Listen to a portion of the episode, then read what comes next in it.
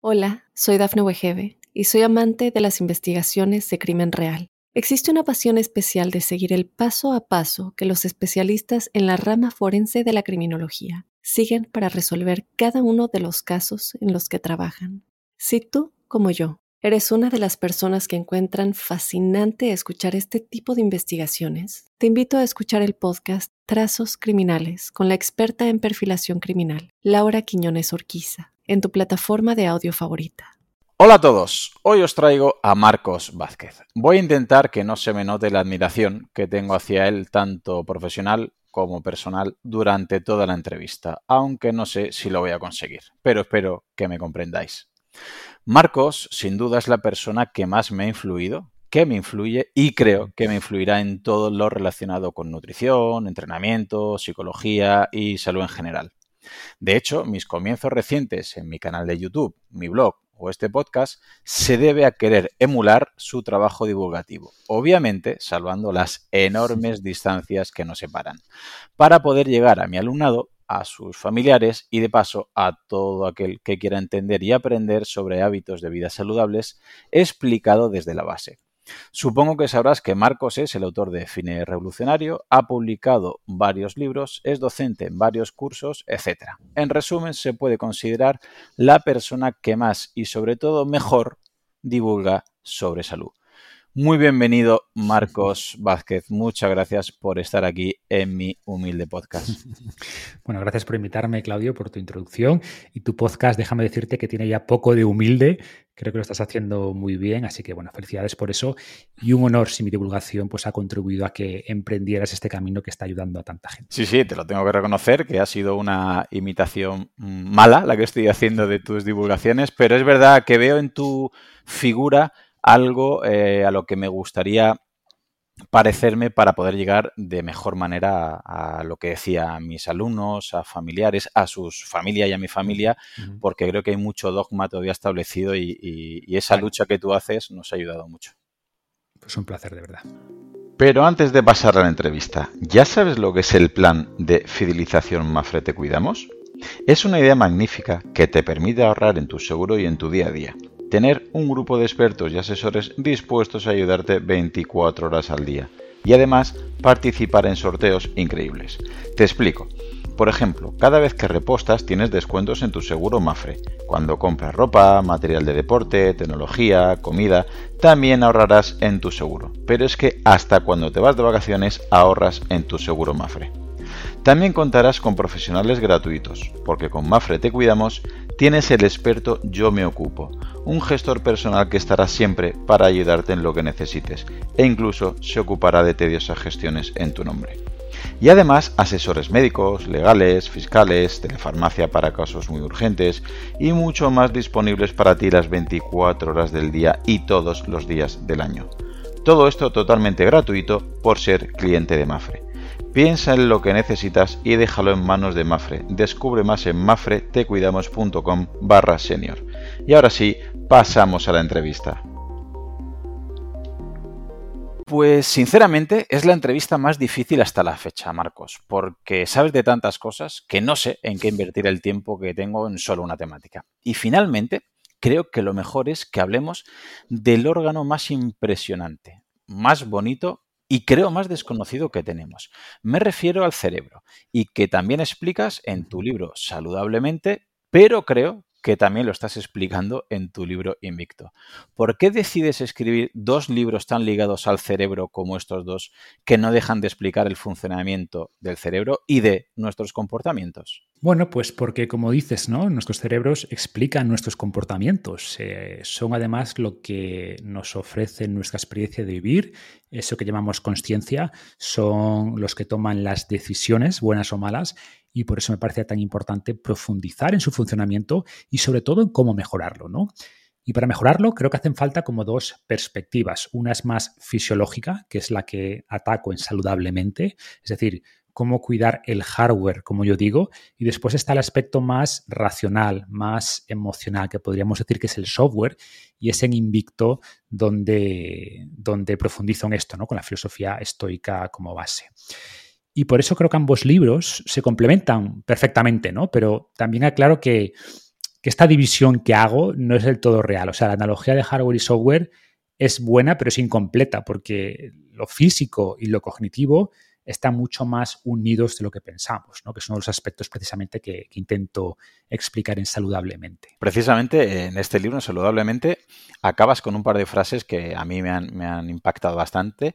La primera es que posees en tu cabeza el órgano más fascinante que jamás se ha descubierto. Es el momento de desvelar sus misterios y potenciarlo al máximo. Y la otra Dices que el cerebro es lo que te hace ser tú mismo y es mucho más moldeable de lo que pensamos, no solo para prevenir Alzheimer o Parkinson, sino también para mejorarlo. ¿Por qué no valoramos el cerebro y no hacemos nada para cuidarlo, incluso cuando ya han aparecido patologías como comentas el propio Alzheimer o el Parkinson? A ver, yo creo que en parte es desconocimiento. Creo que tenemos tan interiorizada esta visión cartesiana, ¿no? Donde el cerebro va por un lado y el cuerpo por otro, y muchos creen que para cuidar el cuerpo hay que hacer actividad física, hay que comer bien y para cuidar el cerebro pues nada, tenemos que estudiar y, hacer sudokus, ¿no? Que ojo, no digo que no sea beneficioso, pero mucha gente ignora que el cerebro es materia, que cuidar el cerebro implica cuidar esta materia y por tanto cuidar lo que comemos, hacer ejercicio, descansar, eh, cultivar relaciones personales, eh, que creo que luego hablaremos de eso. Entonces, por un lado es esto y por otro creo que, que lo cuidamos poco porque no lo vemos. O sea, por ejemplo, si empiezo a entrenar un músculo, pues veo que crece, ¿no? Y, creo que eso, eso, nos motiva. En el caso del cerebro, pues quizá el progreso no está tan claro o es a más largo plazo, eh, o por ejemplo, si nos sentimos mejor, no lo atribuimos tan directamente a nuestro cerebro. Pero, sin embargo, pues mucha gente me ha reportado beneficios muy grandes en su estado de ánimo, en su claridad mental, a raíz de aplicar los principios de saludablemente. Así que espero que, gracias a esto pues vaya calando más nuestra preocupación por, el cerebro. Y comentas, Marcos, que el cerebro, por ejemplo, acabas de comentar que es materia y, como comentas en el libro, consume muchísima mucha energía. De hecho, hay algunos datos que son obviamente no pueden ser del todo precisos, que puede ocupar el 2% del peso de nuestro organismo, pero que llega a consumir en torno a un 20% de la energía total. ¿Por qué consume tanta energía el cerebro? Bueno, básicamente porque es muy grande comparado con, otros animales, ¿no? En proporción al cuerpo, y hace muchas cosas. Em, en el libro explico a grandes rasgos cómo evolucionó nuestro cerebro y comento que mientras algunos animales se hicieron más grandes o más rápidos o más feroces para competir con el resto de especies, nosotros nos hicimos más inteligentes. ¿no? Y esto puede parecer una decisión evidente, ¿no? Oye, ser más listos ayuda a inventar cosas, ayuda a sobrevivir, pero si lo piensas, no, no, no es una decisión tan sencilla de hecho, es una apuesta muy arriesgada y quizás por eso hay un salto muy grande de inteligencia entre nosotros y el resto de especies. ¿no? Si la inteligencia fuera siempre positiva para todas las especies, veríamos más especies más inteligentes. Entonces, en nuestro caso, como digo, fue una, una apuesta arriesgada que salió bien, pero la mayor parte de las veces va a salir mal. Y va a salir mal porque la inteligencia tiene un coste alto y ese precio que pagamos es eso que estamos comentando, ese cerebro voraz, ¿no? que consume tanta energía. Y en un mundo donde las calorías escaseaban, tener un cerebro que consume, como bien dices, incluso en reposo, un 20% de la energía total, es peligroso, ¿no? Y de hecho, solo fue posible gracias a que aprendimos a controlar el fuego. Gracias al fuego fuimos capaces de extraer, de obtener más energía de alimentos como la carne, como los tubérculos. Esto a su vez permitió reducir el tamaño del intestino, ahorrar energía por allí y derivar esa energía al cerebro, y por tanto a, ser capaces de que esa inteligencia realmente pudiera ayudarnos a sobrevivir.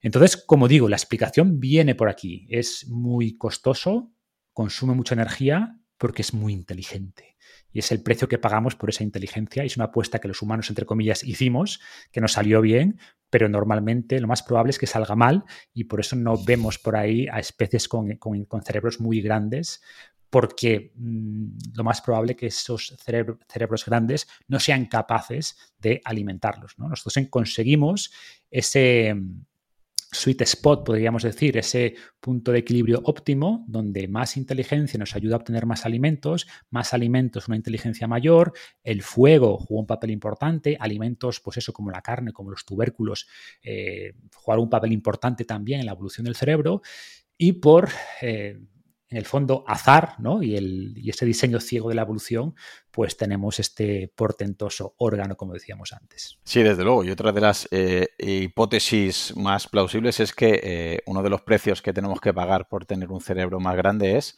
una mayor facilidad para acumular energía en forma de grasa, ¿no? Para momentos de escasez, que haya una, un aporte calórico y, algo que requiere tantas calorías, ¿verdad? No dejarlo. Exacto. O sea, somos, como dicen, el mono obeso, ¿no? En el sentido que si tú ves a un chimpancé sin pelaje, pues está, lo ves, parece un culturista, ¿no? Una masa muscular muy superior a la nuestra y muy poca grasa.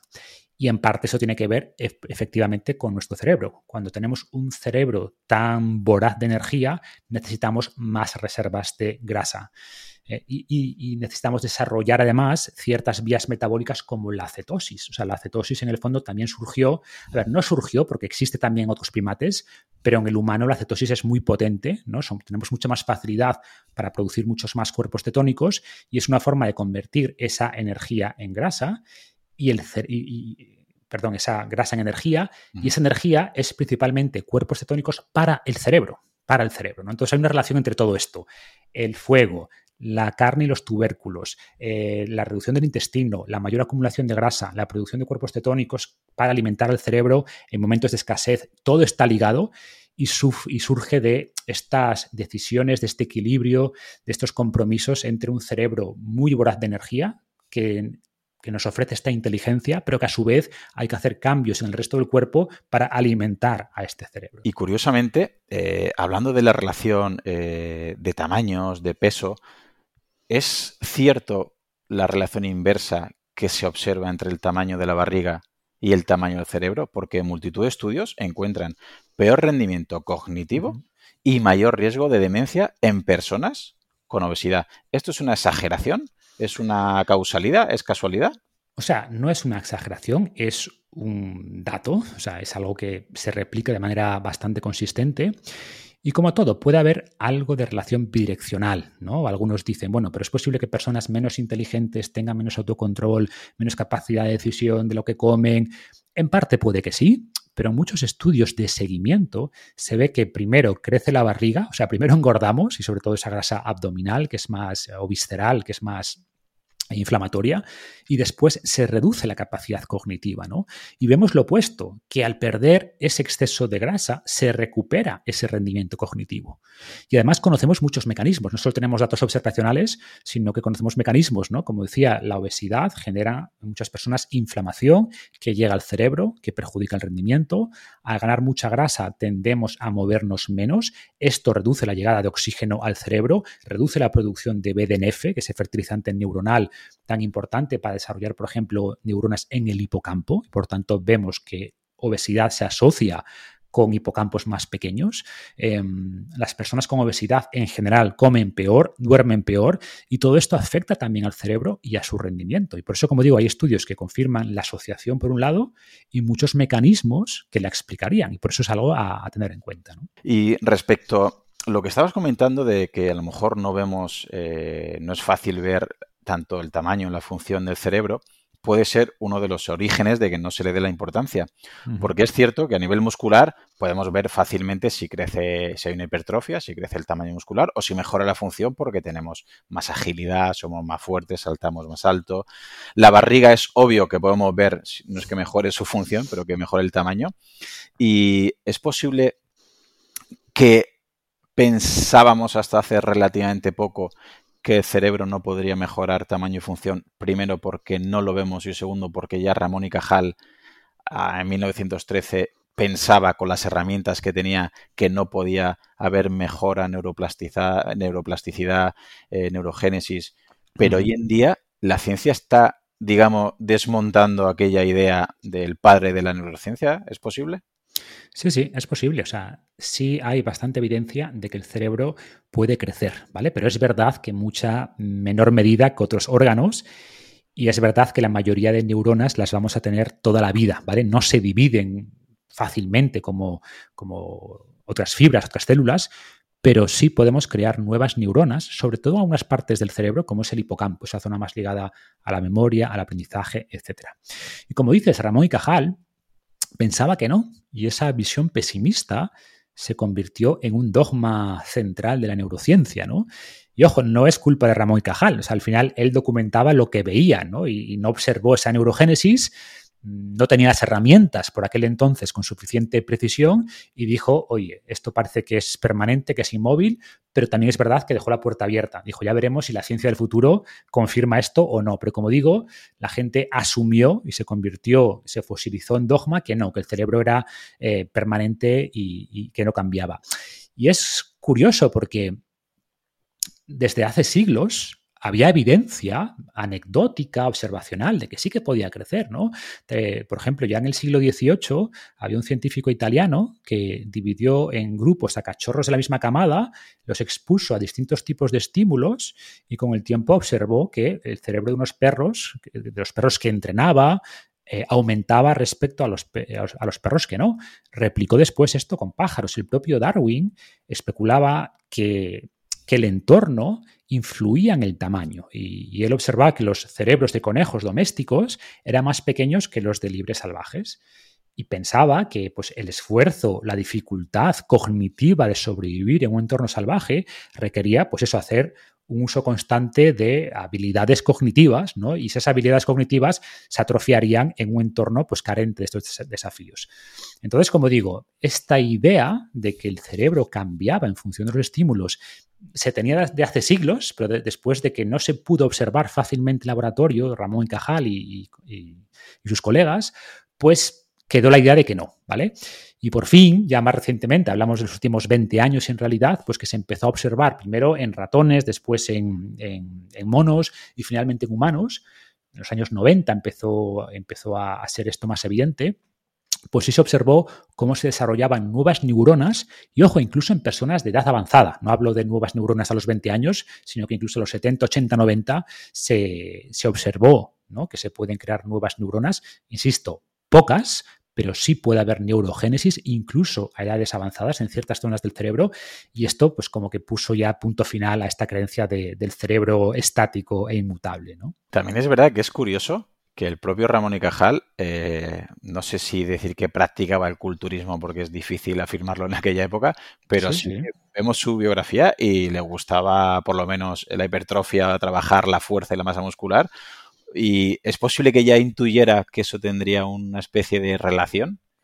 Yo creo que sí. Eh, él hablaba mucho de esta relación entre cuidar la salud del cuerpo y el efecto que esto tenía en el cerebro. No tenía los estudios que tenemos hoy, pero él tenía esta intuición, ¿no? Y no solo de hacer ejercicio aeróbico y tal, que fue de nuevo el, el dogma durante décadas, sino él en aquella época un científico reconocido haciendo algo que, como bien dices, no lo llamarían culturismo de aquella, pero era eso, entrenar con peso y era un hombre corpulento y musculado. ¿no?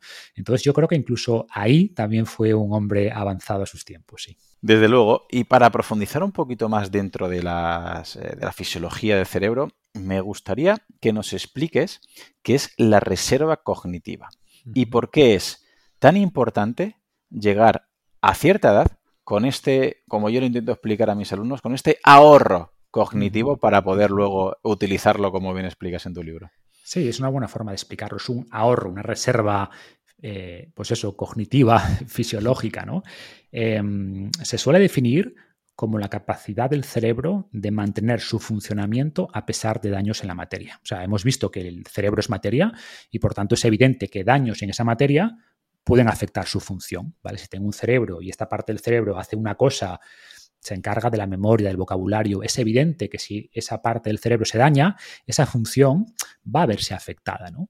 Sin embargo, lo que sabemos es que esa relación no es tan directa como se creía antes y que el cerebro puede, entre comillas, desarrollar estrategias de defensa. O sea, y por ejemplo, si hay una zona del cerebro que se daña por por lo que sea, ¿no? Lo típico en enfermedades neurodegenerativas es por la acumulación de placas amiloides, proteínas dañadas, etcétera, etcétera, por un derrame cerebral que, afecta a una zona del cerebro. Pues si tenemos más reserva cognitiva, tenemos más capacidad de que el cerebro sea capaz de entre comillas, llevar esa parte de, función a otras zonas y que, por tanto, daños en la materia, hasta cierto punto, no se traduzcan necesariamente en problemas cognitivos eh, manifiestos. ¿no? En el libro hago una analogía que me gusta, que es el de un albañil y sus herramientas, ¿no?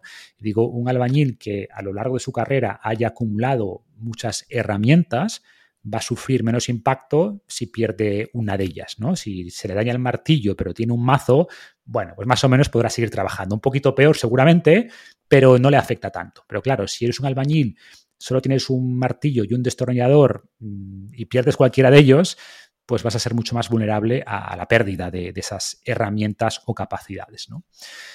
Entonces va por ahí un poco el mensaje.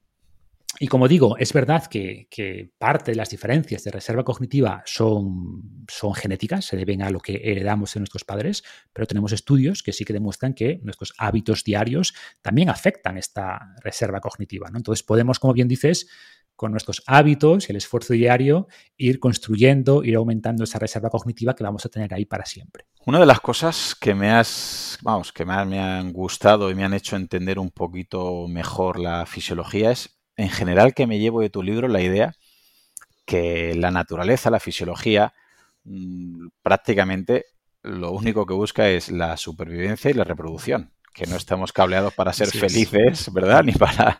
Y al final te, te hace mm, ver las cosas con bastante más claridad. Y leyendo saludablemente, eh, me vino esto a la cabeza porque hay un apartado que hablas que la memoria, que no tiene por qué ser fiable y que no siempre nos dice la verdad. Es posible que esté relacionado precisamente con eso. Es decir, es decir, eh, puede ser que sea con carácter predictivo para mejorar nuestra supervivencia y que nuestra propia memoria sesgue, no es que nos mienta, pero sesgue un poquito lo que nos ha pasado con el fin de mejorar futuros problemas que piense que pueden suceder? 100%. Como bien dices, a nuestro cerebro, a, nuestra, a la evolución, le da igual la felicidad y le da igual la verdad. O sea, a nuestro cerebro, como digo, le importa mucho más la supervivencia que la verdad.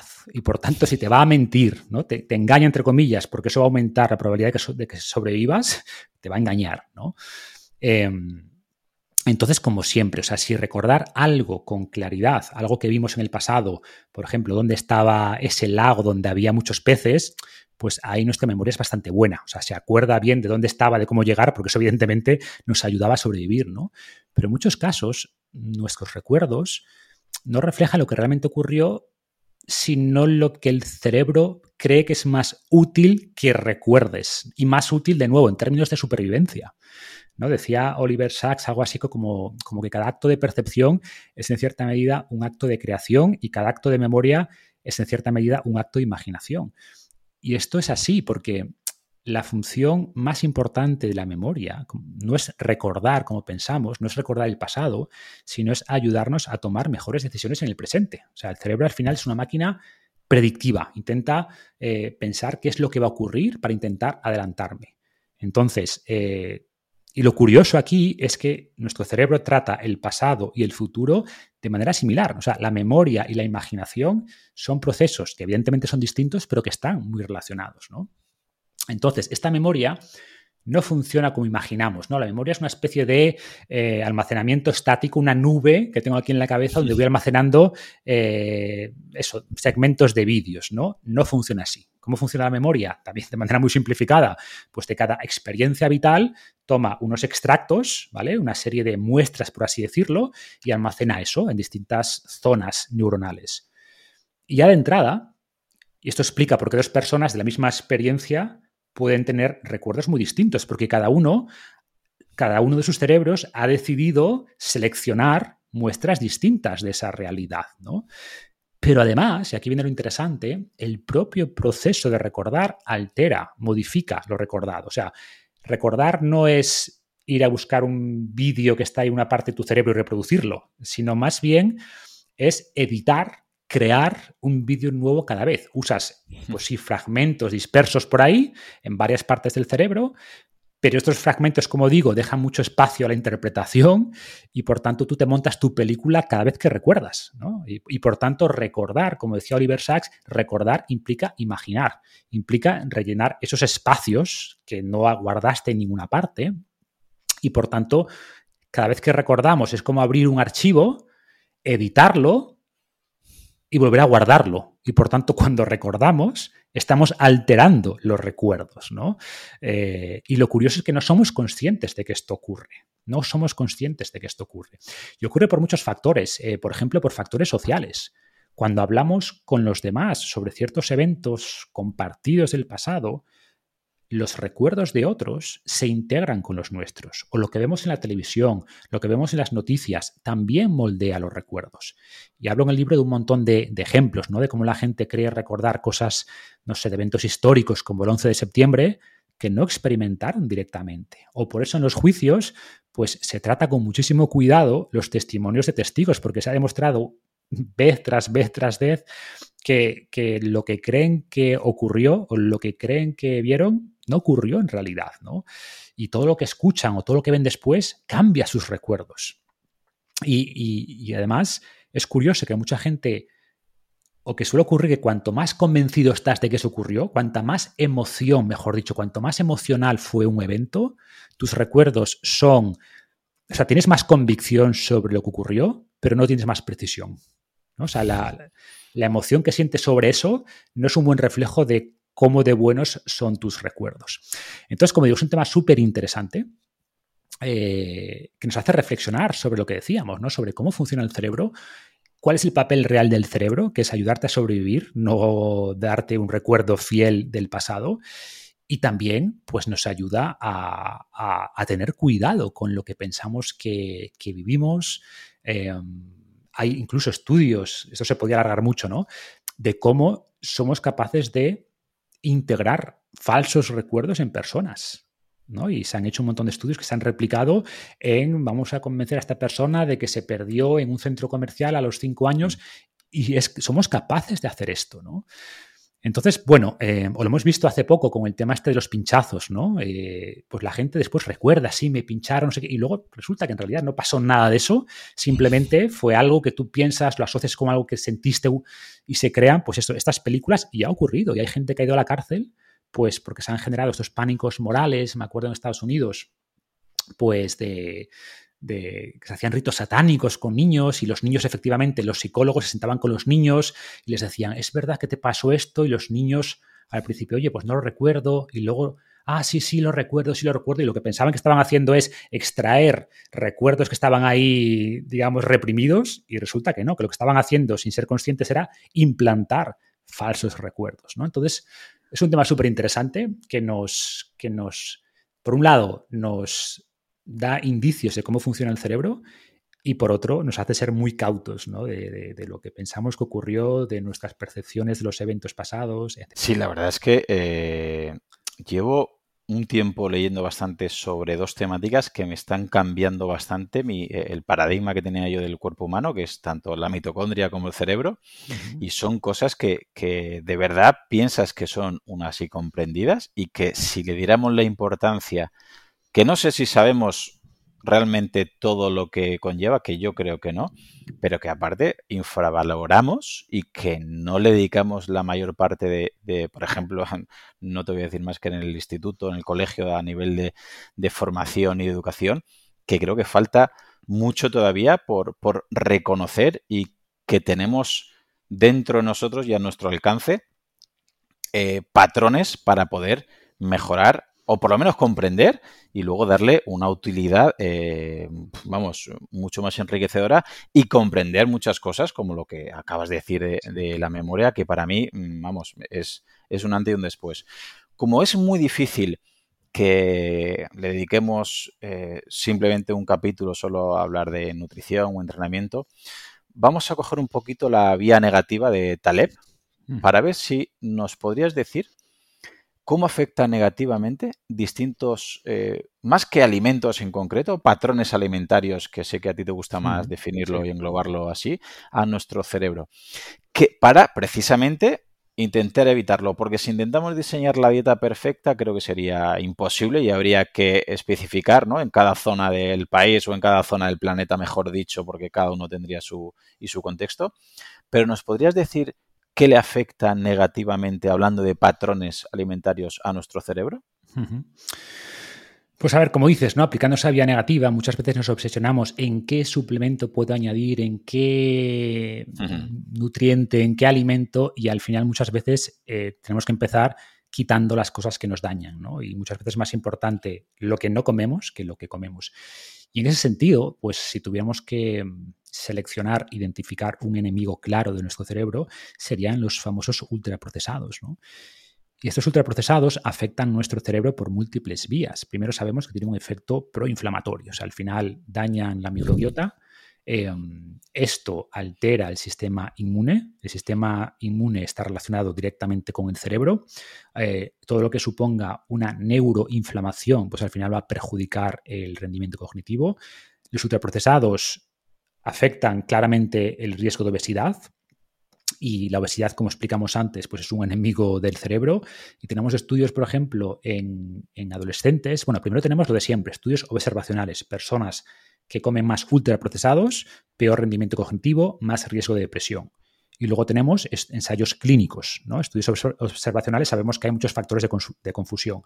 Tenemos, como digo, ensayos clínicos. Cogemos una serie de jóvenes, oye, vosotros a partir de hoy vais a comer tres ultraprocesados al día. Y resulta que X meses después tienen más depresión que los que no. ¿vale?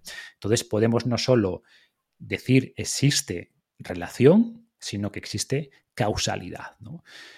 Em, Tampoco quiero alarmar, o sea, pasa algo por comerte un croissant, un bollo de vez en cuando, no pasa nada. O sea, nuestro cerebro, de hecho, digo en el libro, después de terminar el capítulo de nutrición, decir, oye, cuidado, que obsesionarse con cada trozo de comida que cruza tus labios para la salud mental es malo, ¿vale? Entonces, eh, no busquemos la, perfección porque no existe, pero claro, estamos en un contexto actualmente, Claudio, esto lo sabes bien, además trabajas con, con jóvenes, donde un 30% de las calorías en España proceden, en, chavales, proceden de alimentos ultraprocesados. Esto es un problema. No es comerte un bollo de vez en cuando, pero cuando un porcentaje importante, muy relevante de tu alimentación se basa en este tipo de alimentos, pues claro que eso va a tener un, efecto negativo en el cerebro. Primero, por todo lo que hemos explicado, ¿no? Y segundo, porque evidentemente cuando un 30% de tu alimentación se basa en estos alimentos, estás desplazando los nutrientes que realmente tu cerebro necesita, ¿no? Desde polifenoles a DHAs o estos omega 3, eh, a, zinc, a hierro, a B12, a todos los nutrientes que realmente tu cerebro requiere, ¿no? Entonces, es un problema importante y es algo que creo que está haciendo merma en la, salud cognitiva. De hecho, em, abriendo un poco el espectro, no sé si conoces el efecto Flint. El efecto Flint se refiere a que cada década, desde que se empezó a tener registros de los test de inteligencia, pues veíamos que eh, cada década aumentaba entre 2 y 3 puntos los test de inteligencia promedio. ¿no? La gente comía mejor, ya no había hambre. Estamos hablando que en España hace 40, 50 años había un poquito más quizás. Mm. Bueno, o, o no, o no. Había hambre todavía, ¿no? Y es normal que a medida que mejoramos el entorno, que se elimina, por ejemplo, el plomo de las gasolinas, que tenemos más alimentación, más nutrición, más tecnología, mejor educación, pues es lógico que la inteligencia, entre comillas, vaya subiendo. Bueno, pues estamos viendo que este efecto Flynn, que se había mantenido constante durante décadas, está empezando a revertirse. O sea, estamos viendo que las generaciones actuales son las primeras, desde que hay registros, que van a ser menos inteligentes que sus padres, menos inteligentes que las generaciones anteriores. Y sería un error atribuirlo a una cosa, porque son muchas, pero yo creo que, la obesidad, que los ultraprocesados y que el, eh, sedentarismo también, seguro, pues todo esto está contribuyendo a esa merma intelectual que estamos viendo. Desde luego, y bueno, la hipótesis se podría, por lo menos, eh, si no confirmar, intuir, porque con esta merma intelectual que estás comentando, el tamaño relación que hemos dicho antes, hay más obesidad y cada vez eh, mucho antes, más jóvenes. Y lo peor, Marcos, que creo que lo estamos normalizando los propios padres, mm. los propios profesores y yo creo que empieza a ser alarmante, pero bueno, a ver si poco a poco entre todos podemos concienciar que lo natural no es tener el cuerpo que muchos jóvenes empiezan a tener junto con esas patologías de la diabetes tipo 2 que se está adelantando mucho antes, etcétera. Pero para mm, aquel o aquella que le guste la receta mágica, si has dicho antes al principio de la respuesta la palabra que mucha gente se le enciende, se le abren los ojos. Suplementos. Llega época de exámenes, los propios padres me preguntan de mis alumnos, Claudio, ¿qué se puede tomar mi hijo que ahora viene el tercer trimestre, que ahora viene la selectividad? ¿Qué suplementos me recomiendas? Cuando muchas veces habría que hablar del que no duermen, que no comen bien, que no se mueven, que no les da el sol, pero para ir un poquito al grano, eh, ¿hasta qué punto podría ser beneficioso para opositores, para estudiantes, consumir algún tipo de suplementos? A ver, es interesante. ¿eh? Pero como bien dices, al final están en la punta, en, la punta en el sentido de que es lo menos importante. O sea, el mejor nutrópico, como dicen, es dormir bien, ¿no? Tenemos un montón de estudios en esta línea sobre cómo, de hecho, lo típico de eh, trasnochar estudiando es lo peor que puedes hacer. Que si te vas a la cama a la hora que toca, tienes muchas más probabilidades de que te vaya bien en el examen, ¿no? Pero bueno, asumiendo que esos factores de estilo de vida que mencionas están cubiertos, sí es cierto que tenemos bastantes estudios sobre ciertos nutrientes, compuestos que son interesantes. Yo hablo primero de los que están más ligados a, los alimentos, ¿no? Por ejemplo, quizás los más estudiados son los, los frutos rojos, sobre todo los ricos en, ciertos polifenoles, ¿no? Eh, como la antocianina de los arándanos, y tenemos estudios tanto en jóvenes, en adultos, sobre cómo la suplementación. Bueno, primero el consumo de arándanos y después de esos estudios se probó con extracto. Extracto de arándanos, por ejemplo, extracto de arándanos salvaje, que es mucho más rico en antocianina, pues han visto, hay decenas de estudios de metaanálisis sobre cómo el consumo crónico, o sea, esto no es que te tomes antes de estudiar un puñado de arándanos o extracto, no, el uso crónico, continuo, durante semanas o meses, pues puede mejorar, por ejemplo, la memoria, puede mejorar el estado de ánimo, ¿vale? puede aumentar el BDNF. Tenemos después otros suplementos eh, como la Bacopa Monieri, ¿no? quizás menos conocido, pero que ha demostrado también varios metaanálisis mejorar la memoria, de nuevo tomado semana tras semana tras semana. Se habla menos de este, pero también es interesante la creatina, ¿no? Aunque asociamos la creatina a la masa muscular y ahí tiene un papel muy importante, pero el cerebro también es un reservorio de creatina. Y se ha visto, sobre todo en personas eh, que consumen poca carne o pocos alimentos animales y también en personas mayores, como el consumo de creatina es capaz de mejorar el rendimiento cognitivo. Y luego tenemos algunos otros que ya son más... Eh, más agudos, es decir, no es algo que consumas de manera crónica, sino lo ideal es no consumirlos demasiado y consumirlos en mayor medida cuando necesitas ese plus, ¿no? En épocas de exámenes, etcétera. Y ahí tenemos, bueno, pues no voy a descubrir nada nuevo, la cafeína, ¿no? El café, es uno probablemente el, compuesto psicoactivo más, más, consumido en el mundo. De hecho, muchas personas, muchos investigadores o historiadores piensan que la cafeína ha tenido un papel muy importante en la revolución industrial, ¿no? Y creen que la humanidad sin cafeína pues, sería muy distinta a lo que es. No lo sé, probablemente sí, creo que, tiene algo de cierto, pero es verdad que esta molécula tiene un, tiene un efecto importante sobre nuestro cerebro. Eh, y, esta creencia de que ya, pero si tomo cafeína para rendir mejor, después voy a tener que pagar un precio en, yo qué sé, en trastornos neurodegenerativos. Al revés, parece que es una, como dicen, no hay free lunch, no hay comidas gratis, pero en este sentido parece que sí, que la cafeína mejora el rendimiento a corto plazo y además mejora la salud del cerebro a largo plazo. Como siempre, en su dosis y sin pasarse, porque es verdad que es un estimulante y que por tanto si tomas cafeína a las 10 de la noche, pues vas a desajustar tu ritmo circadiano, pero las dosis adecuadas de cafeína y bien, digamos, em, hacerlas coincidir con esos espacios donde tienes que estar más concentrado, ayuda. Y recomiendo combinar la cafeína con L-teanina. El beneficio de la L-teanina es que tiene un efecto que no es estimulante, pero que em, es tranquilizante, pero eh, manteniendo el foco. ¿Vale? O sea, es como que contrarresta un poco la estimulación de la cafeína, pero sin restarte energía. Es como una calma concentrada, como yo la llamo. Entonces, Tú le llamas atención calmada, algo así me ha parecido leer en algunas. exactamente. Es como, no es que te calme, ah, me relajo y tal. No, no, estás tranquilo, pero concentrado. ¿no? Entonces, esta combinación de cafeína y L-teanina funciona bastante bien. Y bueno, eso es lo principal. Después, a ver, podríamos entrar, hay todo un mundo de, de nutrópicos y yo he jugado bastante con ellos, pero ya entramos en compuestos más sintéticos, menos conocidos, menos probados, de modafinilo y cosas similares, que bueno, hay que tener más cuidado. Bueno, y por último, otro compuesto que me gusta bastante, sobre todo en personas que en esos tiempos de exámenes se ponen, se estresan, tienen ansiedad, que es la ashwagandha. Los adaptógenos en general y la ashwagandha en particular, que tiene también beneficios bastante demostrados, diría yo, sobre eso, sobre cómo como ayudarnos a rendir mejor cognitivamente, principalmente por una reducción de, la ansiedad, eh, de la falta de atención ligada pues, a esos periodos de estrés. Sí, eh, coincido completamente contigo, pero repito al principio de, mi pregunta porque hay gente que todavía tiene, se compra los arándanos, el extracto, la bacopa, creatina, eh, la cafeína, conteaninas, guaganda y luego rodila rosea, alfa GPC, y le preguntas, ¿cuánto has dormido? No, pero es que no puedo dormir. Eh, ¿Qué estás comiendo? Y están comiendo ultraprocesados y hace 10 días que no salen de casa y dices... Y no hago ejercicio porque no tengo tiempo.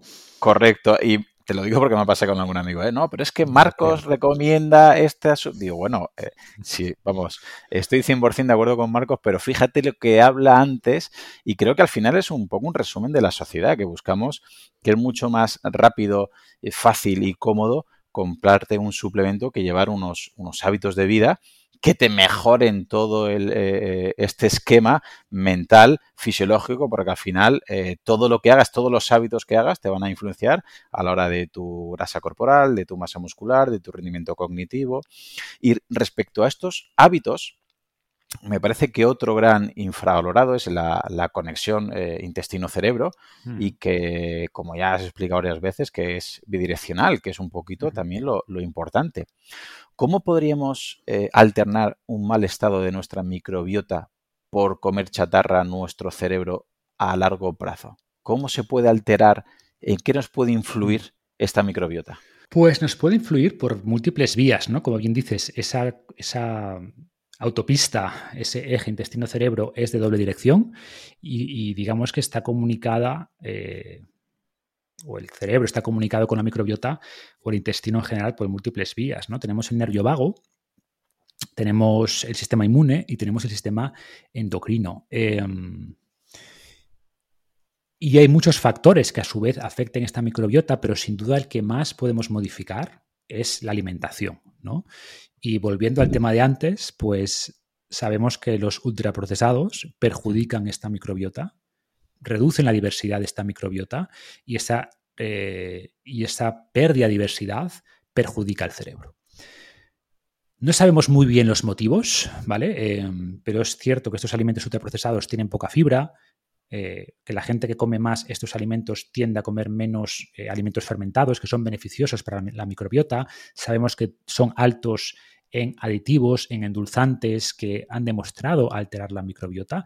E insisto, no en cantidades pequeñas, no pasa nada por tomarte una Coca-Cola Light de vez en cuando, pero claro, cuando te tomas 10 al día, ¿vale? E insisto en ese dato que daba antes, 30% de alimentos ultraprocesados en muchos adolescentes, mm. pues esto afecta. O sea, al final estamos matando a nuestras bacterias de inanición, ¿no?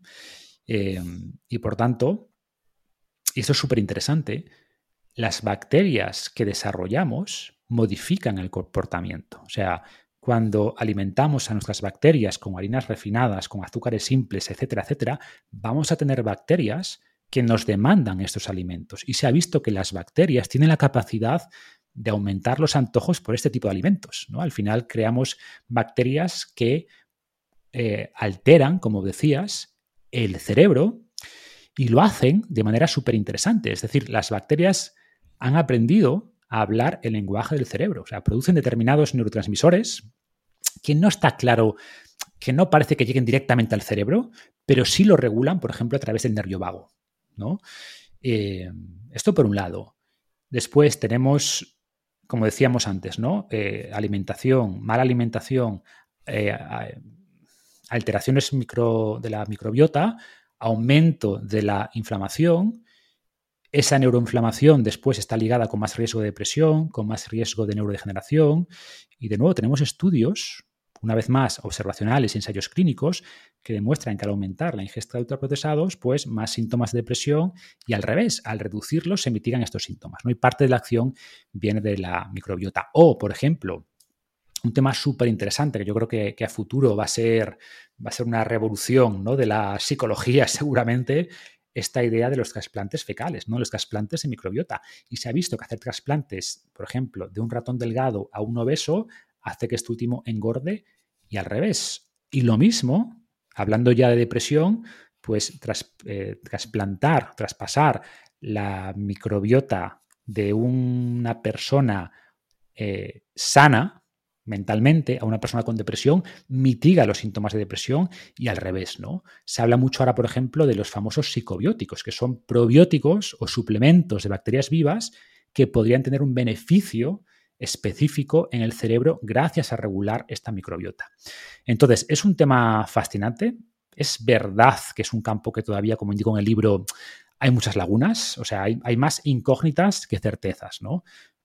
pero sí es muy evidente que hay una relación clara, directa, muchos mecanismos conocidos y por eso digo que creo que es un campo de muy prometedor, aunque de momento pues no estamos en el punto de decir, bueno, pues para depresión tómate este, mm.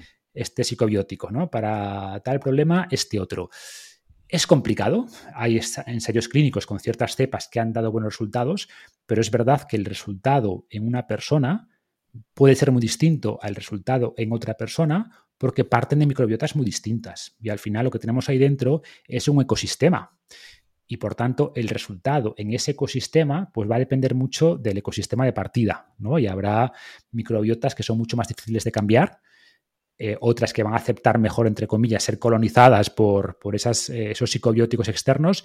Entonces, insisto, es un campo que todavía tiene muchas incógnitas, pero que me parece fascinante y que seguramente de aquí a 5 o 10 años pues, pues pueda ser una, vía importante para mejorar el, cerebro, para reducir eh, síntomas de depresión, para reducir el riesgo de trastornos neurodegenerativos, etcétera. Sí, sí, desde luego. Yo opino que, bueno, que quizás hoy no haya tanta información disponible para poder, como bien dices, eh, dar eh, directrices muy concretas, pero lo que sí que aparece sentido común es que estos ultraprocesados, ya sean light, bajo en calorías, sin azúcares añadidos o sin muchas cosas, que no dejan de tener otros compuestos que simplemente pensando que puede alterar, con que tengamos la duda que puede alterar la microbiota y sabiendo que esa alteración puede generar una disbiosis y un problema eh, colateral, ya me parece suficiente como para evitar ese consumo y simplemente pues priorizar, eh, como siempre se ha dicho, comida de verdad comida real, aunque hoy en día soy comida real, le podríamos poner comillas para evitar malentendidos. Pues vamos a pasar al mundo del, entrenamiento, porque siempre se ha asociado a deportistas en general, sobre todo antaño, creo que cada vez, eh, gracias a Dios, menos, con personas pues con menos coeficiente intelectual o por lo menos que estudian menos, sobre todo desde el mundo del rendimiento, sobre todo del fútbol, ¿no? Y muchos padres siguen pensando que el horario de jugar en la calle o entrenar es si les sobra a mis hijos tiempo eh, después de haber estudiado, después de haber hecho las extraescolares como conservatorio, inglés, robótica, que lo veo muy bien, pero a veces veo que lo deja esta actividad física deportiva tan en segundo o en tercer plano que directamente al final de la semana hay eh, alumnos de 12, 15, 16 años que no se mueven. ¿Nos podrías, porque piensan que los padres, eh, que es lo último y eso no va a mejorar el cerebro, es más, es lo que va incluso a perjudicar. ¿Nos podrías explicar la relación entre movimiento, actividad física y cerebro? Bueno, como dices, ¿no? Em, esa creencia existe y de hecho, bueno, tú lo conoces bien, que con los últimos cambios que se han hecho se ha quitado todavía más peso a la actividad física a base de meter otras actividades, ¿no? Otras actividades, otras eh, asignaturas más, entre comillas, puramente cognitivas. Y creo que esto es un error. O sea, al final, la actividad física para mí es condición sine qua non y tiene un beneficio importante en el cerebro. A ver, volviendo a tu pregunta, ¿no? O sea, puede ser que alguien que se dedica a jugar al fútbol desde los cinco años, que no hace nada más, que no coja un libro, pues evidentemente esto le puede afectar su desarrollo cognitivo, cultural, sí, ¿vale? Pero ocurre menos que antes. Em, y sabemos, como decía, que una de las formas más efectivas de mejorar el rendimiento cognitivo es con ejercicio y especialmente con ejercicios que requieran movimientos más complejos, que requieran más coordinación. Por ejemplo, jugar al fútbol, de hecho, desafía más a nuestro cerebro que, correr, ¿vale? Pero bueno, cualquier actividad es buena. Y la explicación de esto es que nuestro cerebro está diseñado, podríamos decir, ¿no? para hacer dos cosas. Primero, tomar decisiones y segundo, ejecutarlas. Y ejecutar una decisión requiere movimiento, especialmente en ese mundo salvaje en el que evolucionamos. Y esto explicaría por qué nuestro cerebro, o gran parte de la estructura de nuestro cerebro, está dedicada a controlar el movimiento del cuerpo. ¿Vale? Y por tanto, reducir nuestro movimiento va a mermar el funcionamiento del cerebro. Eh, o podríamos decir, de hecho, que hacer ejercicio, o sea, no es que hacer ejercicio mejore el cerebro, sino que si no hacemos ejercicio, el cerebro no va a funcionar bien. Es casi al revés, ¿no? O sea, el movimiento yo diría que es necesario para tener un cerebro normal. Eh, ¿Y cómo? ¿A través de qué mecanismos? Pues múltiples. He explicado varios de ellos, ¿no? O sea, el ejercicio mejora la oxigenación del cerebro.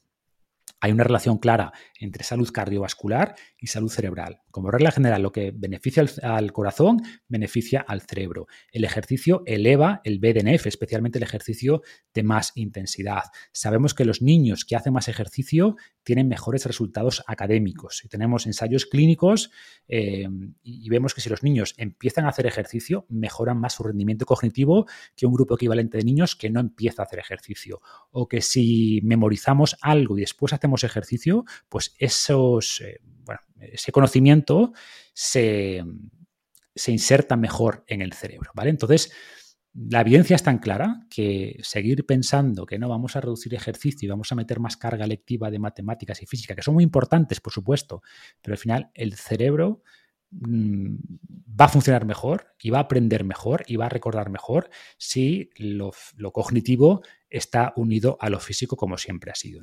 Una de las cosas más curiosas para entender este eh, complejo proceso es la paradoja de Moravec, creo que era, que han hemos creado robots y máquinas capaces de jugar al ajedrez mejor que el ser humano, de memorizar mucho más que el ser humano, pero lavar los platos o atarse los cordones o hacer la motricidad de un niño de un año, no lo hemos conseguido. Por ahí puede ser una explicación. Totalmente, o sea, ¿cuál es el tema? Que como, como dicen, ¿no? Somos menos conscientes de nuestras mejores habilidades como movernos nos parece fácil y sin embargo hacer matemáticas nos parece difícil, pensamos que el movimiento es fácil, las matemáticas son difíciles. No, no, no funciona así. Las matemáticas son muy fáciles y por eso cualquier ordenador que es muy poco inteligente hace matemáticas y juega al ajedrez mucho mejor que nosotros.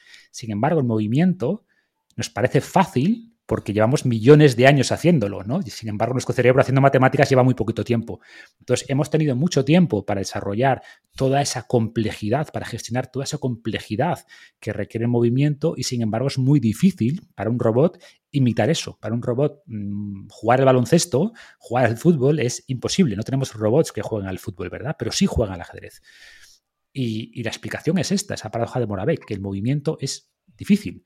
Y tenemos estudios, de hecho, que indican que movimientos más complejos, deportes que requieran más complejidad, pues tiene un efecto más positivo en el cerebro que deportes más sencillos, más mecánicos, ¿no? Pero insisto, todo es bueno, cualquier actividad física es buena, pero ya puestos, pues eh, actividades más complejas. O, por ejemplo, eh, hablaba de correr. Pues no es lo mismo correr en la cinta del gimnasio viendo las noticias, ¿eh? que no tienes ni que girar, ¿vale? Que correr en el bosque sorteando obstáculos. Es muy distinto también para el cerebro, ¿no? Entonces, obligamos, cuanto más complejo sea el cerebro, y vuelvo a, las observaciones que hacía Charles Darwin, oye, pues parece que las, que las libres salvajes tienen cerebros más grandes porque viven en entornos más complejos. Entonces, esta idea de entornos enriquecidos, ¿no? Es muy potente. Eh, este, este concepto de entorno enriquecido se acuñó cuando se veía que las ratas que vivían en jaulas con más, entre comillas, juguetes, con toboganes, con rampas, con tal, desarrollaban más, más conexiones sinápticas que las mismas ratas o ratas equivalentes encerradas en una jaula con solo una rueda. Y por tanto, el entorno, o sea, nuestro cerebro al final tiene que adaptarse al entorno. Y entornos más complejos generan cerebros más complejos. Y, el movimiento es tremendamente complejo y por tanto el movimiento es condición necesaria para un cerebro, ya no un cerebro complejo, un cerebro, como digo, normal. No es que el ejercicio mejore el cerebro, es que sin actividad física no tenemos un cerebro normal, tenemos un cerebro, entre comillas, inferior. ¿no? ¿Y tendría sentido no separar lo cognitivo y lo físico? Lo digo porque comentas explícitamente en tu libro que ahora podemos separar, es decir, eh, ahora mismo podemos estar estudiando, o como están los alumnos, en clase sentados completamente sin moverse, porque no corren ningún tipo de riesgo de peligro y no se tienen que mover, con lo cual puede ser una actividad 100% cognitiva. Y luego otra persona se puede ir a la cinta de correr de un gimnasio y puede estar mm, pensando en nada y puede estar corriendo eh, porque tampoco tiene que ir haciendo cálculos, tiene que ir pensando, se tiene que ir memorizando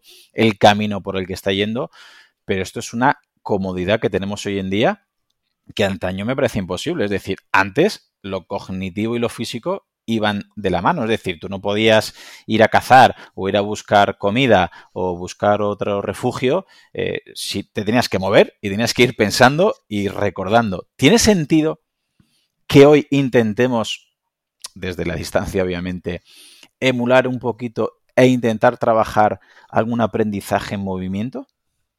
Tiene todo el sentido. Eh, insisto, hay estudios ¿no? sobre pruebas de aprendizaje donde se hacía actividad física antes, después o durante. Por ejemplo, a recordar palabras pedaleando una bicicleta estática. Pues se veía que esos niños que pedaleaban mientras intentaban recordar, recordaban más palabras. ¿no? Y es porque nuestro cerebro pues, está pensado, está, entre comillas, diseñado para aprender mejor en movimiento. A mí me gusta mucho, por ejemplo, eh, que creo que tendrían que, que, realizarse más pruebas de orientación, ¿no? que es un juego donde aprendes, pero tu cerebro está trabajando además en una en capacidades de navegación espacial que fueron claves para nuestra supervivencia y que hoy hemos perdido por Google Maps. O sea, yo me orientaba mucho mejor antes en las ciudades, tenía un mapa mental en mi cabeza que ahora no tengo, que no tengo, porque ya no piensas, venga, Google Maps, venga, por aquí, ¿no? Entonces, yo de hecho uno de los desafíos que pongo en el libro es usa menos Google Maps, intenta hacerte un mapa mental y navega por la ciudad, como hacíamos antes, ¿no? Entonces, esas pruebas que, en las que te obligas a orientarte en un entorno, eh, ese juego donde aprendes, pero que a su vez hay movimiento, hay orientación, es, claro, es, es, totalmente beneficioso, ¿no? Por supuesto, no digo que pueda aplicarse a todo, ¿no? No puedo, no se me ocurre una mm. forma de, venga, vamos a aprender a hacer integrales en movimiento. Eh, no, es, no, no, aplica a todo, pero creo que en la medida de lo posible que seamos capaces de generar estas integraciones entre lo físico y lo cognitivo, vamos a aprender mejor y vamos a mejorar la salud física y la salud mental también. Vamos a pasar eh, al otro punto clave, que creo que es el sueño, eh, para ir directamente al grano y que lo entienda la gente, porque muchos, bueno, gracias a divulgaciones como la tuya o el libro de Matthew Walker de Por qué dormimos, cada vez creo que está quedando más claro, pero mucha gente a lo primero que le quita tiempo para poder entrenar o para poder trabajar más, ser más productivo, el club de las 5 de la mañana, que hay cosas, bueno, con buen criterio, buen criterio no diría, con buena fe detrás, pero al final hay gente que se sigue acostando en España a las 11, 12, una, si a las 5 me levanto porque quiero ser muy productivo mm. y empiezo a hacer mindfulness, empiezo a suplementarme o hago ayuno o hago una dieta cetogénica o tengo un entorno personal, lo hago todo perfecto, pero al final ves que le está fallando, creo, a mi humilde entender, lo más básico que es dormir, ¿Qué le podrías decir a la gente para que entienda qué le sucede al cerebro mientras dormimos? Bueno, podemos explicar lo que le sucede al cerebro cuando no dormimos, ¿no? Mejor. por ponerlo un poquito más dramático. O sea, por ejemplo, cuando dormimos poco, de manera crónica, de nuevo, no pasa nada que nadie se alarme si una noche durmió mal, pero cuando noche tras noche estamos durmiendo menos de lo que necesitamos, primero el cerebro por así decirlo, revierte a patrones de funcionamiento más primitivos. ¿no? Al final, como digo en el libro, si el cerebro siente que sus recursos son limitados, pues ¿qué hace? Los concentra, los concentra en las capas más antiguas, ¿no? Eh, más ligadas a supervivencia inmediata. Y esto implica que se reduce la capacidad de nuestra corteza prefrontal, que es esa responsable de planificar, de razonar, de regular nuestros impulsos. Eh, y por eso, justamente, hay una asociación entre dormir mal y tener más antojos ultraprocesados. Mm, tenemos más antojos y menos capacidad de resistir. Por tanto, pues eh, más probabilidad de engordar. Menos, eh, tenemos más apetito, menos control de ese apetito. como digo, estamos como en un modo primitivo, o sea, perdemos la capacidad o la activación de esa corteza prefrontal. Eh, de hecho, esto que llamamos fuerza de voluntad, ¿no? que es como una cualidad del cerebro, ojo, sí, pero la fuerza de voluntad depende del estado de la materia. Y si duermes mal, tu fuerza de voluntad, que al final tiene un componente fisiológico evidente, pues se va al traste. Y esa fuerza de voluntad, pues es la que te ayuda a todo, a rendir en el trabajo, a esforzarte, a resistir esos ultraprocesados, etcétera. ¿no? Tenemos muchos estudios que indican que la falta de sueño perjudica la memoria. Eh, ligado con el tema de estudiantes, ¿no? Pues Estudios universitarios indican que la calidad de sueño explica entre el 20 y el 30% de las diferencias académicas, ¿vale? Por eso un poco la recomendación es dormir bien las noches previas a un examen, va a mejorar tus resultados mucho más que estudiar hasta las tantas de la madrugada eh, hartos de cafeína, ¿no?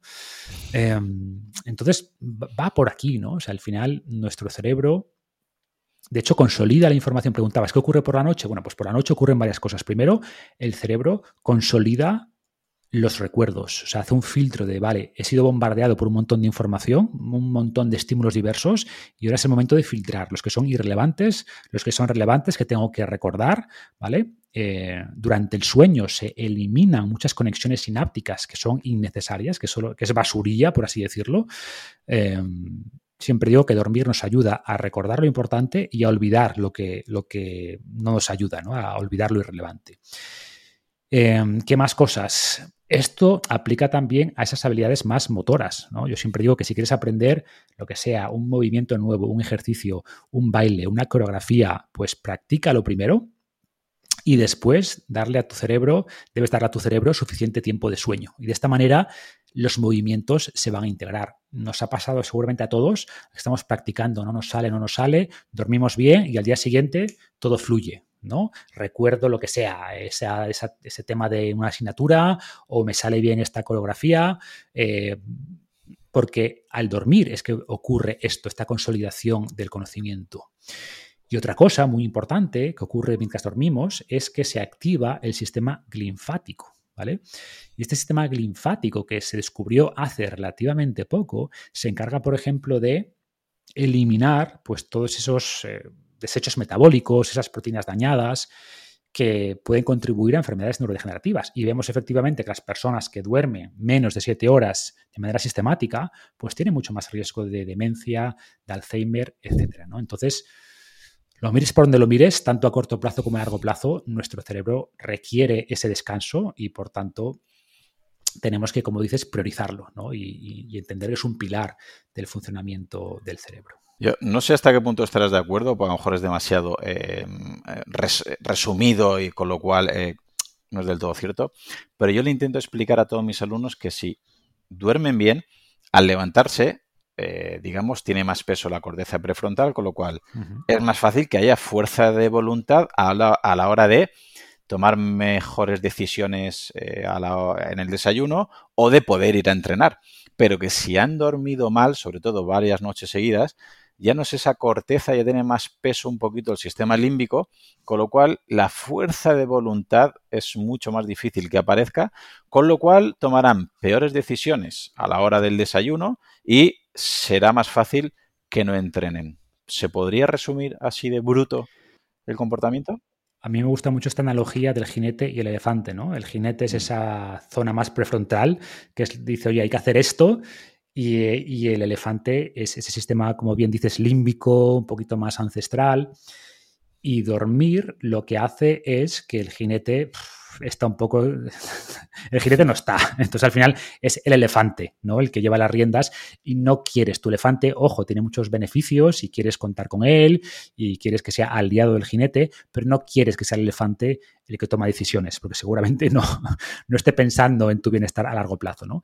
Y es cierto, o sea, sin duda la falta de sueño tiene ese efecto de inhibir la corteza prefrontal y de que tenga más peso esa parte un poquito más, más primitiva, por así decirlo, ese elefante. Y por ejemplo, también sabemos que la falta de sueño hace que la amígdala sea, esté más vigilante. La amígdala, podríamos decir que es esta la alarma del cerebro, ¿no? que está constantemente viendo si hay alguna amenaza en el entorno, y una amígdala muy sensible, pues al final identifica todo como amenazas. Por eso también cuando estamos en una situación de falta de sueño, pues estamos más irritables, todo nos molesta, todo nos preocupa, vemos riesgos por todas partes, ¿no? estamos más estresados y en parte tiene que ver con esta activación de la amígdala.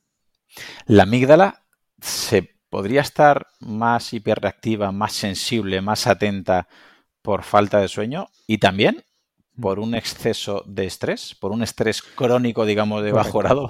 100%, sí, sí, 100%. De hecho, de nuevo, hay una relación clara entre falta de sueño y estrés. Hay un, es un círculo vicioso, ¿no? Estoy estresado, duermo peor. Y al dormir peor, pues más activación de la amígdala y más estrés. Entonces, tenemos que romper este ciclo, ¿no? Y, dormir bien es la primera manera, o sea, es un una primer, primer dique de contención, por así decirlo, contra eso. Dormir bien, reduce el estrés, al reducir el estrés puedes descansar mejor, convertir eso en un círculo virtuoso, ¿no? Pero es cierto, o sea, al final eh, hay que entender que cuando estás estresado, cuando estás alarmado, pues tu cuerpo no quiere dormir, ¿no? Entonces, hay que, hay que vigilar también. Sabemos que el estrés, sobre todo ese estrés crónico, porque es curioso, o sea, el estrés agudo no es malo para el cerebro. De hecho, el estrés en su dosis justa nos ayuda a estar centrados. La adrenalina nos ayuda a poner foco en lo importante, nos da energía, nos centra, pero claro, cuando hablamos ya de ese estrés constante, pues eh, esa elevación crónica de cortisol, ahí sí tenemos un problema. Es, eh, respecto al estrés, algo que me ha llamado mucho la atención, eh, un libro que has recomendado tú, de Sapolsky, el de Compórtate, era de cómo estaba relacionado en este comportamiento a nivel fisiológico el estrés en concreto. Eh, te voy a preguntar ahora que el, que generaba la soledad. Y de ahí eh, podemos ¿no? entender la importancia de conectar nuestro cerebro con otros. ¿Por qué el cerebro ante la soledad, que mucha gente, este, este concepto puede ser un poco complejo, porque hay gente que puede estar rodeado de muchas personas y sentirse solo, y al revés. Hay gente que puede vivir solo por una circunstancia y, sentirse, eh, no sé, conectado con gente, pues a nivel telefónico, a nivel redes sociales o a nivel emocional. ¿Por qué el cerebro necesita no sentirse solo? Porque para nuestro cerebro la soledad es una amenaza. Y por tanto, cualquier amenaza, como decíamos antes, activa la amígdala. Entonces, para la amígdala, el sentimiento de estoy solo. Y como bien dices, yo en el libro diferencio, bueno, yo, eh, los estudios se diferencia las interacciones sociales del sentimiento de soledad. Las interacciones sociales es algo objetivo y con cuánta gente te relaciones en el día a día. La soledad es más subjetivo, ¿no? Las interacciones sociales se pueden contar, una, dos, tres, la soledad solo se puede sentir. ¿Siento soledad o no? Y si siento soledad, se produce esta activación de la amígdala. ¿Y cómo reduce el cuerpo, cómo responde, mejor dicho, el cuerpo a una amenaza? ¿No? con dolor, bueno, con estrés y con dolor. De hecho, eh, la soledad activa vías neuronales muy similares al, doctor, al dolor físico, ¿vale? Son dolores distintos, pero son dolores al fin y al cabo. Y, te diría que muchas veces los dolores sociales eh, son más, son peores, ¿no? O, sea, o generan recuerdos más intensos. Yo siempre digo que si miras en tu pasado, ¿no? A los dolores más, más intensos o los recuerdos más dolorosos, seguramente tienen más que ver con esa novia que te dejó o a un problema con un amigo, con tu padre, lo que sea, que, que con, no sé, me rompí un hueso. Pues seguramente el hueso haya curado, ¿vale? Tarda en curar unos meses, pero las heridas o esos golpes emocionales pueden durar muchos años, ¿no? Y hablamos de ello como dolor. De hecho, los términos que usamos, pues me rompió el corazón, ¿vale? Hirió mis sentimientos. Hablamos, usamos incluso a nivel de, lenguaje, verbalizamos dolor, dolor, ¿no?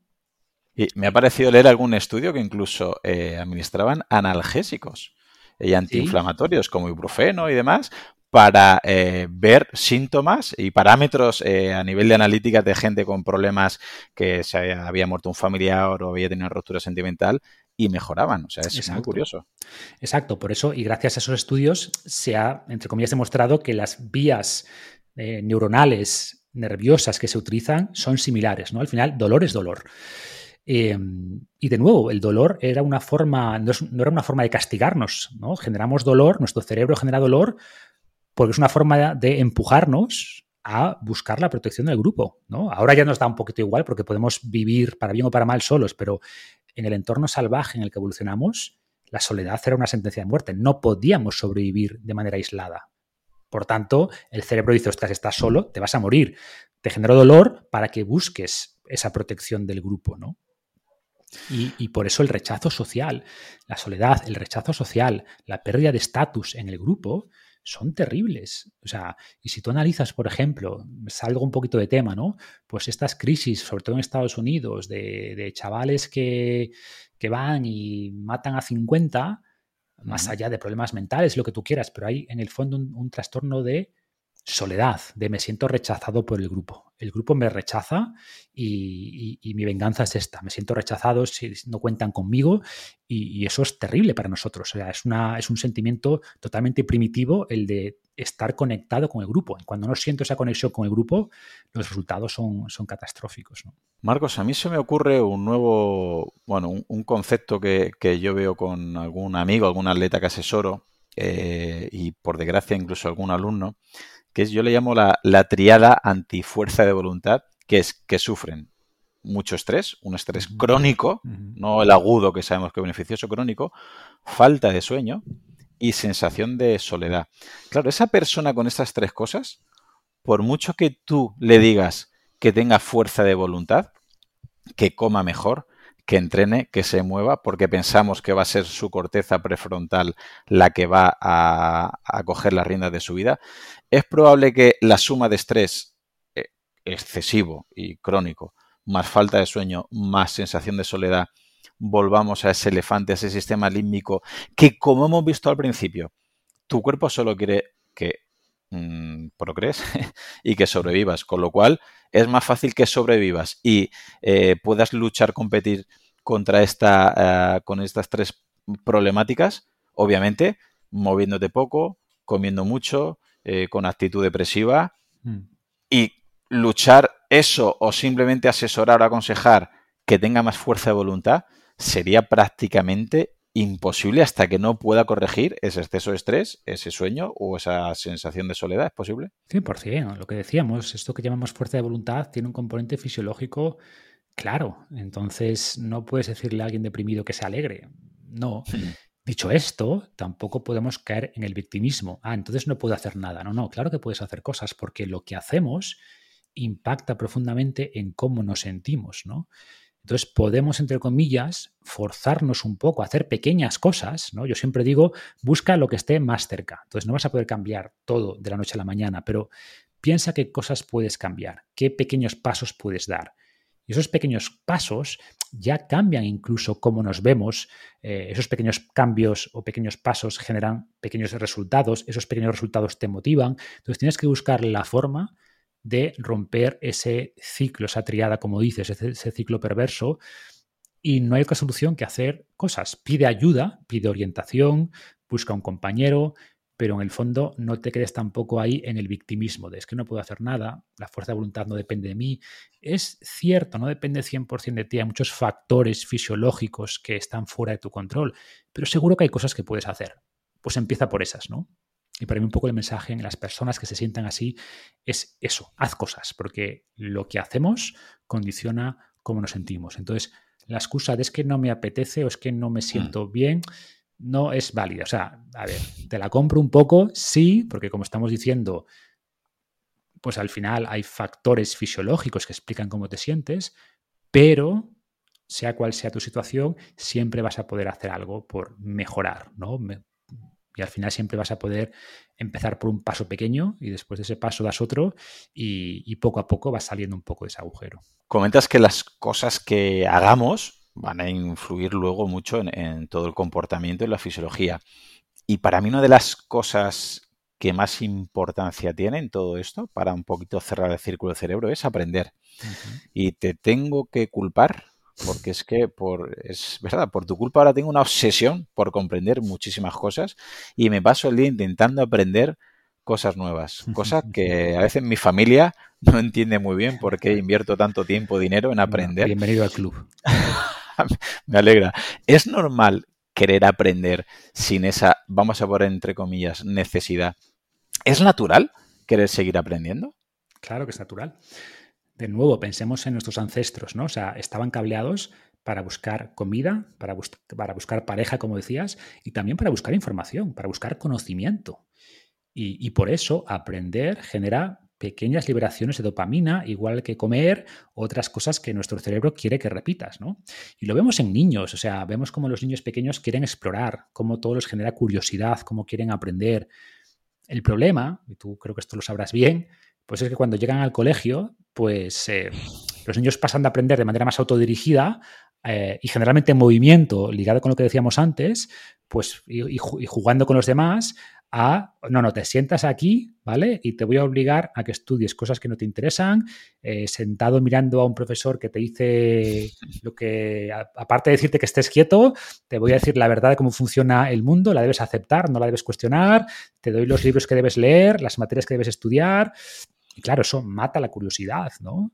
Y creo que algunos tenemos la suerte después de la etapa adulta, pues recuperar esa curiosidad, ¿no? Si encontramos algo que realmente nos apasione, pero muchas personas nunca recuperan esa curiosidad y creo que es terrible, ¿no? Porque creo que, que es un impulso humano, querer aprender es un impulso humano igual que, igual que otros, ¿no? Igual que, que buscar la comida, buscar el sexo y creo que ese impulso bien canalizado pues enriquece nuestras vidas de muchas maneras, no, no solo económica, sino pues eso, a nivel personal, de, de, conocimiento. Y por eso pues recomiendo a todo el mundo ¿no? que, que busque, que, que, lea cosas de distintas de distintos ámbitos, de distintos campos, que intente profundizar en cosas que le interesan. Hablo en el libro de esta idea, ¿no? Del modelo T del conocimiento, de saber un poco de todo y después profundizar ya en algo que quizás te apasione más, como decía Steve Jobs eh, en uno de esos discursos que dio en una universidad es, oye, no te conformes, ¿no? Sigue buscando porque, y cuando lo encuentres te darás cuenta, De que, eso mm. estaba ahí llamándote. Sí, aparte que lo que hablas del modelo en amplitud, de, estudiar un poquito más o leer otras temáticas, eh, por ejemplo, ahora estoy eh, metido en libros de aprendizaje como de Héctor Ruiz y, mm, entiendes que estudiar y leer otras temáticas que no son quizás precisamente la, tu especificidad luego te puede ayudar a crear nuevas conexiones y que eh, en tu vía más específica puedas avanzar un poquito más. Totalmente. Muy bien, pues ya para terminar, Marcos, eh, me gusta acabar las entrevistas preguntando sobre la aplicación práctica de la ley de Pareto, que a ti no tengo que explicarla porque yo la leí en tu blog la primera vez, para que los oyentes sepan cuál es el 20% que deberían llevar a cabo para obtener el 80% de todos los beneficios que has explicado hoy, que no son pocos. ¿Qué sería lo básico e imprescindible que pueda llevar a cabo un alumno de 15 años mío o de cualquier otro lugar, o una persona, me da igual que ya no tenga 15, que tenga 20 o 30 o 40, para tener una salud cerebral óptima? Bueno, pues resumiendo un poco lo que hemos dicho, ¿no? Pero bueno, como bien dices, eh, Pareto es 20% de esfuerzo, 80% de resultados. Si buscásemos ya lo óptimo, que sería el 100%, se complica más. Pero como, mm. como comentas, yo creo que si vamos a ese 20%, pues en el fondo es un resumen de lo que hemos comentado, ¿no? Yo te diría, en el ámbito de nutrición, pues comida real, sin pasarte, ¿vale? Eh, ámbito de actividad física, muévete mucho, lleva una vida en general activa y luego haz esfuerzos cercanos al máximo.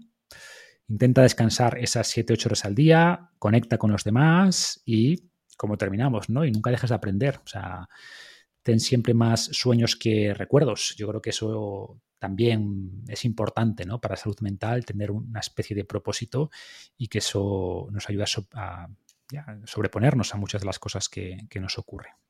Y si haces eso, ese 20%, creo que tienes ese 80% asegurado. Desde luego, pues 100%, no añadiría ni una coma.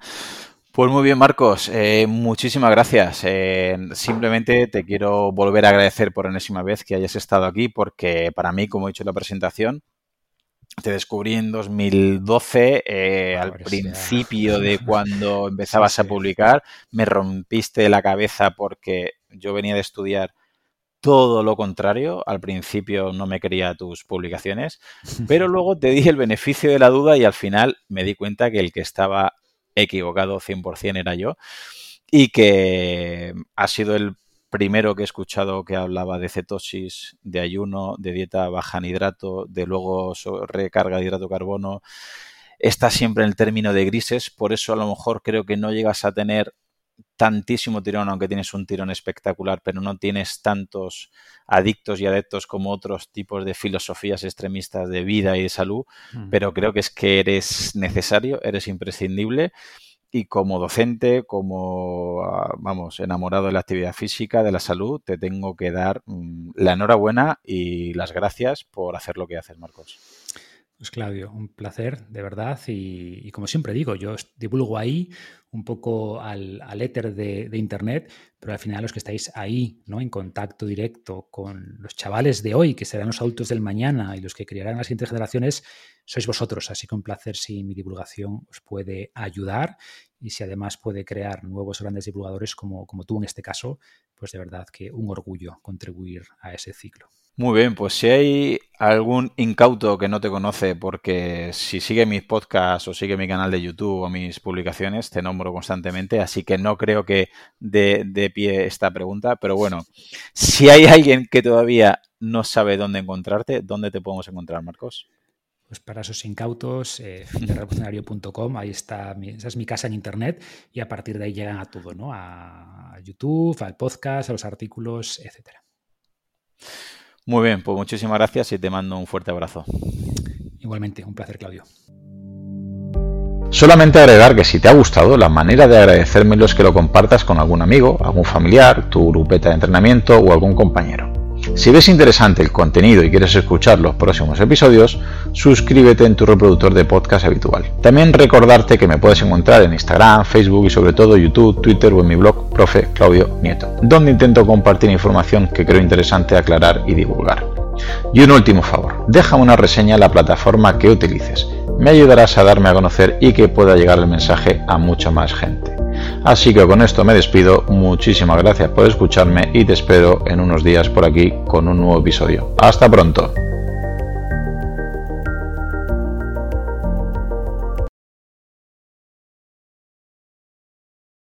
Hola, soy Dafne Wegebe y soy amante de las investigaciones de crimen real. Existe una pasión especial de seguir el paso a paso que los especialistas en la rama forense de la criminología siguen para resolver cada uno de los casos en los que trabajan.